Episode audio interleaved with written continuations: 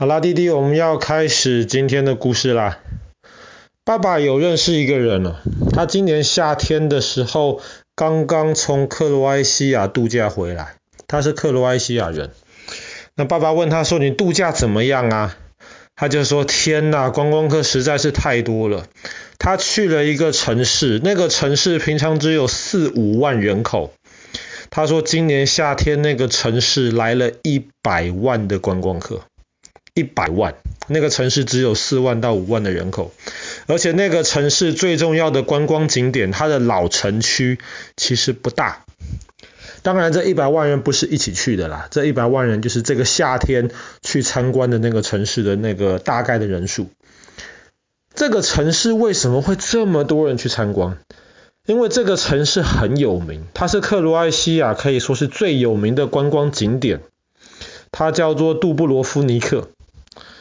那么，在他以前有一个，其实对于爸爸这种喜欢历史的人而言更有名的一个名字，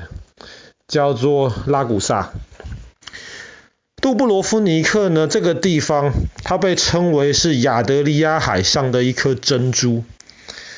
那以前呢、爱尔兰有一个大文豪，有一个很伟大的一个文学家，一个他的一句名言就是。任何一个想在地球上面找天堂的人，都可以在杜布罗罗夫尼克这个地方找到，因为这个地方真的非常有特色，很美，而且因为它很有名，它的老城区整个是被城墙给包围住，但是又是在亚得里亚海边。爸爸记得就是前几年有一部很有名的一个连续剧啊。就是那个呃那个权力的游戏，那么它里面是讲一个国家的首都，这个首都君临城就是以这个杜布罗夫尼克当背景。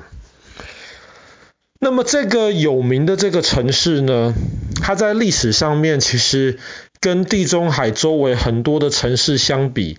历史不是特别久的。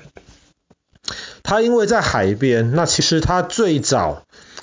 历史学家就相信，也是跟威尼斯很像。当时是有一群人去这边逃难，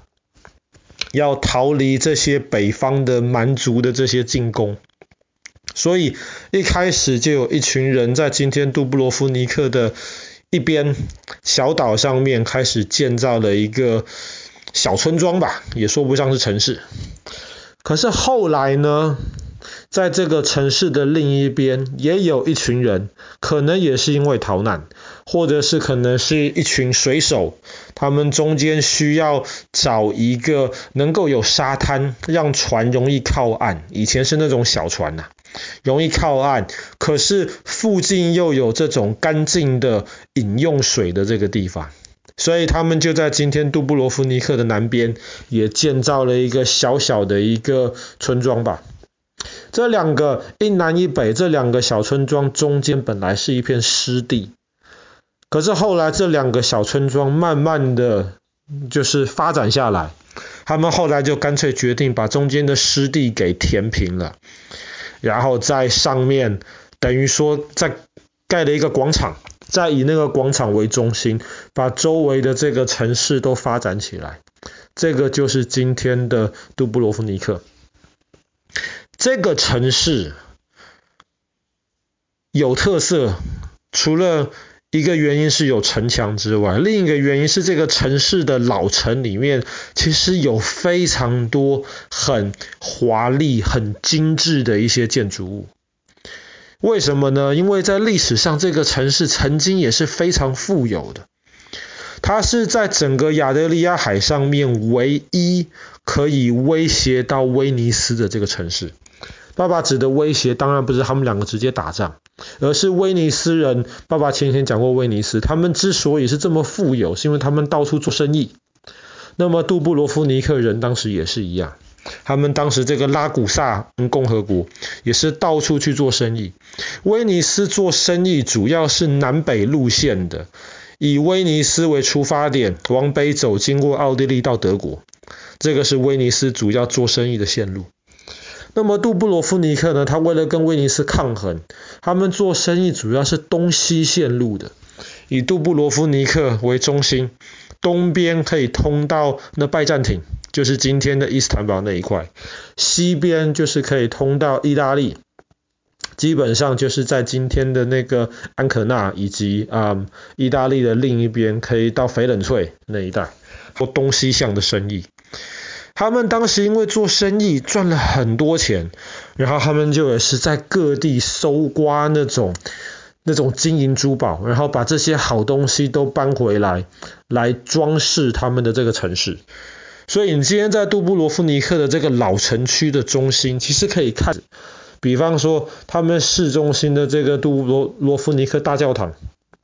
那个其实跟威尼斯的这个圣马可广场边边的那个教堂一样，也是金碧辉煌，里面也是藏着非常非常多的宝物。那听说，听说在当地有一些天主教徒是这么相信，听说在那个里面还藏着耶稣当时还是小 baby 的时候，他的那个包的那个尿布。以及十字架，耶稣钉上十字架的一个那个木头的碎片，这个都是他们当时做生意的时候从耶路撒冷，从这个圣地带回来的。当然，这个东西听说一下就好了，不要当真。那如果一个人的信仰是建立在一个像是尿布或是一个木头的碎片上面的话，这个也实在是一件蛮可悲的事情。但是不管怎么说，这个城市的建设其实是非常非常好的。那爸爸很佩服这个城市的另一个原因，就是拉古萨共和国跟当时其他周围，包括威尼斯很不一样的地方，就是他们其实很早就开始注意，能够关心他们老百姓的需要，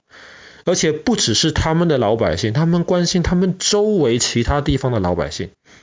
嗯，怎么说呢？在大概七百多年前的时候，杜布罗夫尼克这个地方就已经建有了药房，生病的人都可以去里面买药，药是以那种大家都负担得起的价格来卖。在六百年前的时候，这个城市就决定废除奴隶的交易了，不可以买奴隶，不可以卖奴隶，不可以把人家当成奴隶。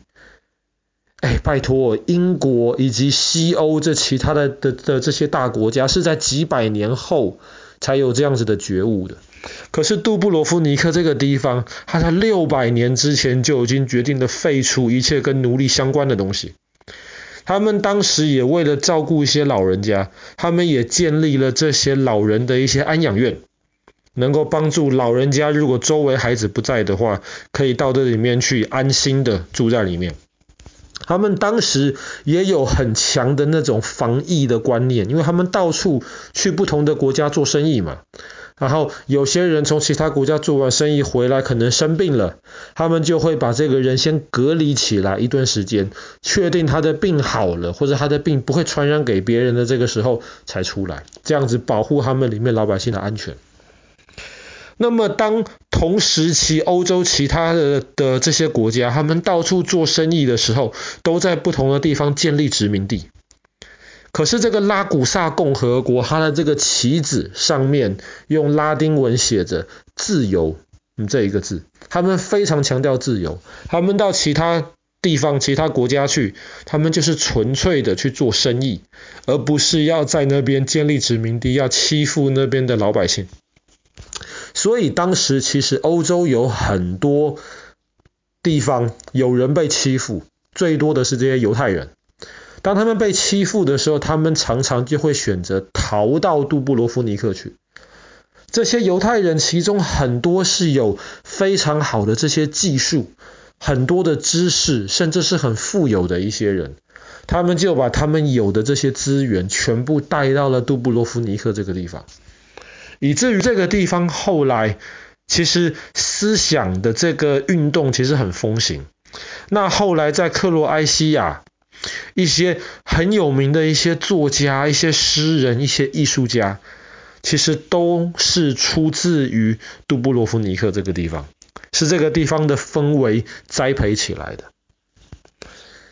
那当然，今天这个城市，爸爸刚刚说了，其实是克罗埃西亚最受欢迎、最多人去观光的这个地方。克罗埃西亚整个国家的五星级旅馆有超过一半以上都在杜布罗夫尼克这个里这个地方里面。那么很多人到这边去，就是希望能够诶爬爬这边的这个城墙。这个城墙其实很完整，它这个城市的一半是半岛，是被海包围，然后剩下的一部分就是用城墙挡着。当时就帮助他们能够抵挡陆地上来的这些敌人。这个城墙很结实，大概最窄的地方也有四公尺，最宽的地方有六公尺这么厚。呃，不是高度而已啊，是厚度。所以在当时的那些冷兵器的时代，即便是用大炮，都非常难能够攻下这个地方。当然，如果要进攻的话，可能比较可行的办法是从海上。但是不要忘记，杜布罗夫尼克这个地方是在海上做生意的，他们的海军其实跟威尼斯的海军一样，是非常强大的。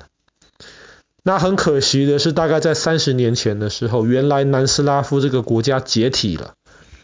然后杜布卢佛夫尼克这个地方就被解体之后，南斯拉夫前的一些其他的共和国的一些军队就开始攻打。所以杜布罗夫尼克，如果我们仔细看了的话，到里面会发现，其实有一些地方还有那种弹痕，或是那种被炸过、修复的那种痕迹。当然，为了观光客的这个原因，其实绝大多数都已经复原了。只是这个城市在它美丽的这个表面后面，其实有也是有一些很很痛苦、很深沉的历史。好啦，那么我们今天的故事就讲到这边。南斯拉夫被认为最漂亮、最受欢迎的一个城市——杜布罗夫尼克。